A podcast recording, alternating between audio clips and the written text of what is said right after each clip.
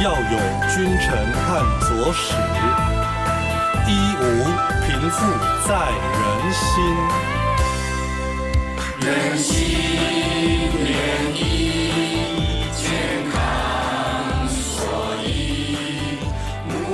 仁医师聊健康，给你更多中医知识。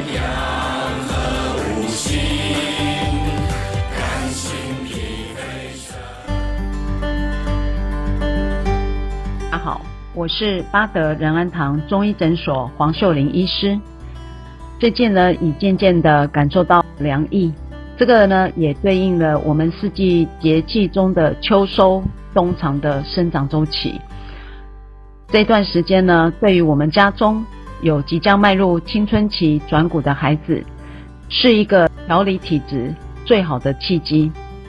在门诊当中呢，常常会遇到家长问我说：“医生啊，我看到那个新闻媒体在报道说啊，如果太早吃这个转骨药，会造成性早熟。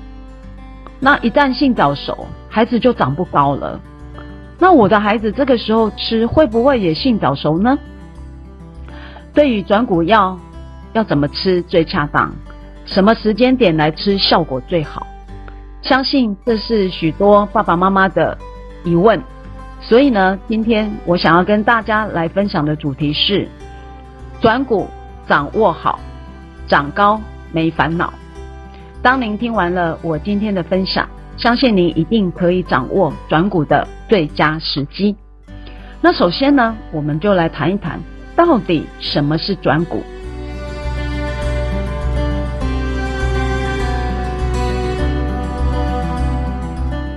转骨就是我们民间常说的登短郎。这个登短郎呢，就是呢，孩子呢在青春期的这个阶段呢，身体各部位、呃、发育成熟，已经要从这个小孩变成大人。那这个时段呢，也是身体第二性征发育快速的一个成长阶段。其实呢，软骨是我们为青春期孩子所做的一个特别的处置。最重要是要帮助孩子补强他不足的地方，所以中医认为转骨呢不仅仅只是长高而已，而是要借由这个转骨药来调理脏腑机能，还有改善偏差的体质，来达到促进生长发育的目的。所以打好健康底子比长高更重要。注意。打好健康底子比长高更重要，这一点呢是我想提醒各位爸爸妈妈要特别留意的部分。因此，在转骨以前呢，如果说我们家中的小孩哦，有时候啦胃口不好啦、挑食啦、偏食啦，导致呢瘦巴巴的，还有呢一些小孩呢也喜欢吃这个零食啦、喝这个含糖的饮料啊，造成这个营养不均衡或消化不良。除了这一些以外呢，许多的过敏性疾病也会影响到孩子的生长发育。比如说这个鼻过敏，长期的鼻塞呢，会使这个血氧浓度降低，然后精神也不好，常常觉得很疲劳，记忆力也减退。然后这个鼻炎呢，也会造成这个嗅觉迟钝，使得小孩呢食欲降低。还有我们常见的气喘。气喘一发作，吸气吸不上来，会干扰睡眠，睡眠不足也会影响到生长激素的分泌。另外就是呃所谓过敏体质里面的异位性皮肤炎，异位性皮肤炎一发作的时候，皮肤痒得不得了，整晚都在抓，抓了半天，不但睡眠品质不好，白天的注意力、专注力也很差。这些呢都会影响到生长激素的分泌，所以如果我们家中的孩子有以上的这些问题的时候，我们都可以先用中药来做调理，把他的底子打好。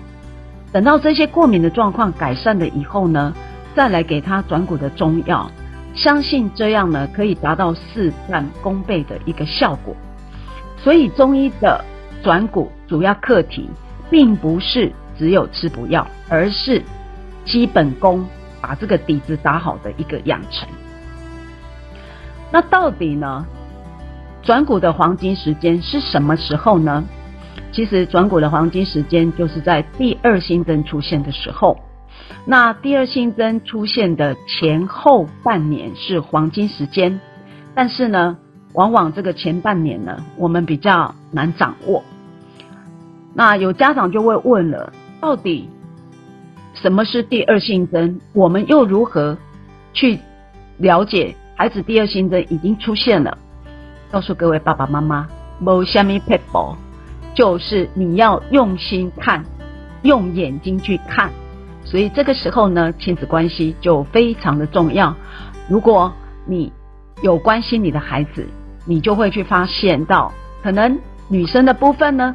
第二性征出现的时候，大概在十岁左右，那百分之八十五呢会有乳房胀痛或者是硬块，那百分之十五呢会先长这个阴毛，那这两个如果都有了之后，大约在二到二点二点五年，也就是两年到两年半的这个时间呢，她的月经就会来了，而且月经来的前半年呢是黄金期，因为。一旦月经来了之后，身高马上会掉下来，甚至月经来了两年之后，生长板就会愈合了。而男生呢，第二性征的出现大概在十二岁左右，那个时候呢，我们会呃观察到他的睾丸开始慢慢的变大，而且也开始长阴毛。那大概两年以后呢，会开始长青春痘，甚至于变身或者是长了喉结。青春期的孩子，女生呢一般呢大概可以长七到十一公分，男生呢可以长八到十二公分。那青少年呢，从十到十二岁开始，到十六到十七岁的这一个生长潜力是最大的。所以呢，我们爸爸妈妈呢，我们要把握这个时间来助孩子一臂之力。那常常也会有家长很迫切的问我们说。那到底我的孩子可以长多高啊？其实这个身高呢，遗传占了百分之七十，那百分之三十呢是其他的因素，所以我们可以借由父母的身高来计算孩子未来成人的身高。那这个时候呢，请爸爸妈妈们拿个笔来做一下记录，来算一算你的孩子未来成人可以长多高呢？女生的部分呢，就是。父亲加母亲的身高减十一除以二，然后正负五公分。男生呢是父亲加母亲的身高加十一，然后除以二，正负七点五公分。当然，这个身高的部分，这个是我们约略的估计，但是呢。呃，有关于营养啊，或者是各方面呢，也都会影响到孩子的成长。好，那什么时候可以吃这个转骨药？在临床上啊，我在看这个呃孩子的转骨门诊的时候呢，其实我会分为两个部分。第一个部分就是所谓的长高药，第二个部分就是所谓的转骨药。那他们两个之间有什么区别呢？其实转骨药的服用呢，必须是以第二性征的出现为基准点。那如果说我们的孩子第二性征还没出现，但是他的身材确实是比同台的孩子矮小，这个时候我们可以先给长高药，或者是说。如果我们家中的孩子有像我刚刚前面所提到的，可能肠胃功能不好啦，或是有过敏的体质，这个时候你也可以同时用中药来调理。好，当我们把这一个体质调理好，椅子打好之后，过敏的状况也比较稳定了。那接下来我们再给这一个转骨药，这样子的话呢？对于孩子来讲，他的长高呢，能够得到一个最好的照顾。所以，长高药跟转骨药在使用上最大的一个区别，是在第二性征是否已经出现了。如果第二性征还没有出现，你就贸然的给转骨药，有可能会造成所谓的揠苗助长，也就是所谓的性早熟。性早熟一旦出现了，孩子就长不高了。所以呢，我们要特别留意的这个转骨药跟长高药的一个使用。那在二十四个节气当中呢，我们选择了白露跟春分这两个季节呢，来作为转骨调理。呃，因为这是最佳的时刻哈。白露呢，就是呃现在秋天的这个季节，我们着重呢在这个养收的部分，因为在这个时间点呢，我们希望身体能够蕴藏更多的能量，然后等到明年春天的时候，也就是大概在三月中旬左右呢，春天来了，借着春天的这一个萌发的特性呢。让我们的这个能量呢，能够达到一个最好的运行，所以我们选择春分跟白露这两个时间点来让孩子吃转骨药呢，效果是最好的。所以，请各位爸爸妈妈们不要错失良机，好好的把握这个吃转骨药的时间。那有家长也会问啊，啊，我们家的是女儿啊，啊，这个女儿吃的转骨药跟男生有一样吗？呃，其实他们之间是不一样的，因为我们中医呢，在这个转骨的原则呢，主要是补脾益肾疏肝，所以呢，转骨跟我们的脾肝肾三个脏腑有密切的关系。那么男生呢，他着重在补气固精的部分；女生呢，因为有月经，所以着重在调血跟养血。因此，男女生的转骨药是不一样的。所以呢。呃，以上是我们介绍这个转骨药膳的部分。可是我们有提到了身高呢，遗传的部分占百分之七十，还有百分之三十呢是属于其他的部分。接下来我们就要为各位来介绍，那百分之三十呢就是所谓的四好。那这四好呢是一个关键。那四好呢，第一个好好吃，第二个好好睡，第三个好好动，第四个好心情。第一个好好吃呢，其实主要告诉我们的就是说，我们的六大营养素呢要保持一个营养的均衡，同时呢能够选择更好的蛋白质和矿物质。那蛋白质里面呢，像牛奶啦、鱼类啦、蛋类啦、动物的肝脏啦、豆类豆制品，这些都含有很丰富的蛋白质。那矿物质呢，就是选择多含锌和钙的这一些食物。那锌里面呢？含量比较多的，像牛肉啊、羊肉啊、动物的肝脏啊，还有海产类啊。那钙呢，含量比较多的天然食物里面呢，有所谓的海带、紫菜、深绿色的蔬菜，就如同现在天气渐渐寒冷了，我们的菠菜呢，也要渐渐的哦，已经在市场上也看到这一些深绿色的蔬菜了。那呢，爸爸妈妈们呢，可以为孩子多准备这一些富含有呃维生素 A、B、C 的。以及矿物质、钙、铁、叶酸的这些绿绿色的蔬菜，好来让孩子来使用。除了好好吃之外，更重要的是还有要禁忌的部分，有两个一定要注意的地方。好，请爸爸妈妈们留意。第一个是油炸类的东西，我们呢不吃了这个动物的这个皮啊，还有内脏。那第二个部分就是最好不要喝这个含糖的饮料，因为。含糖量太高之后，会造成我们的血糖升高啊，血糖升高之后呢，就会造成我们的生长激素分泌下降。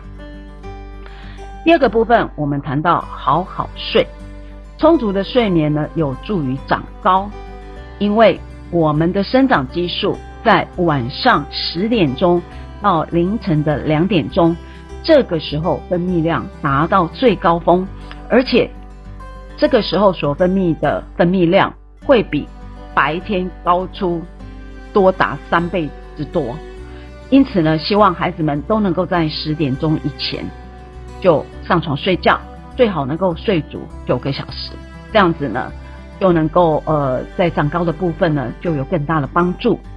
第三个就是好好动，除了吃药膳、好睡、好好吃之外呢，更重要的。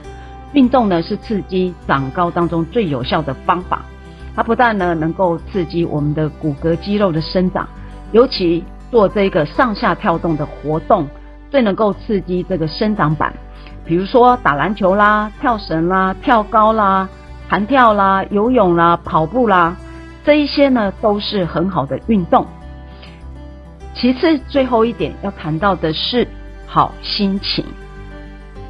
我想大家会想到说，啊，长高就长高啊，跟心情有什么关系呢？其实，在英国的一个医学文献里面指出来，如果我们的孩子是生长在父母高压的管教方式之下呢，孩子的身高会比平均身高矮二点二公分。但是如果孩子是处在一个精神愉悦、家庭和睦、有父母关照的这一个家庭里面呢，会比那些缺乏父母关爱、情绪抑郁的孩子，他的平均身高呢会高出三到六公分。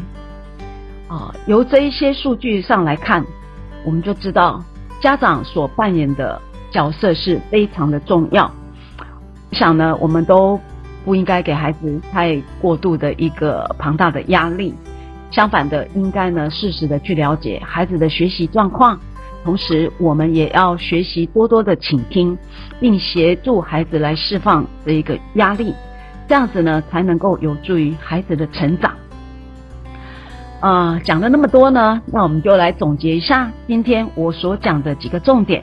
第一个，中医的转骨呢，主要课题是基本功的养成，也就是要把我们的底子打好。第二个，把握转骨的黄金时间。什么时间呢？就是第二性征的出现。只要黄金时间把握好，相信您的孩子一定会高人一等。第三个，除了不用转骨药膳之外呢，是好是关键，也就是好好吃、好好睡、好好动、好心情。所谓转股掌握好，长高没烦恼。感谢各位的聆听，今天我们的分享就到这里。如果您喜欢我们这一次的主题，欢迎您为我们做分享，或是您有想听的主题，或是中医的知识，也欢迎您留言给我们。那我们下次再见喽，拜拜。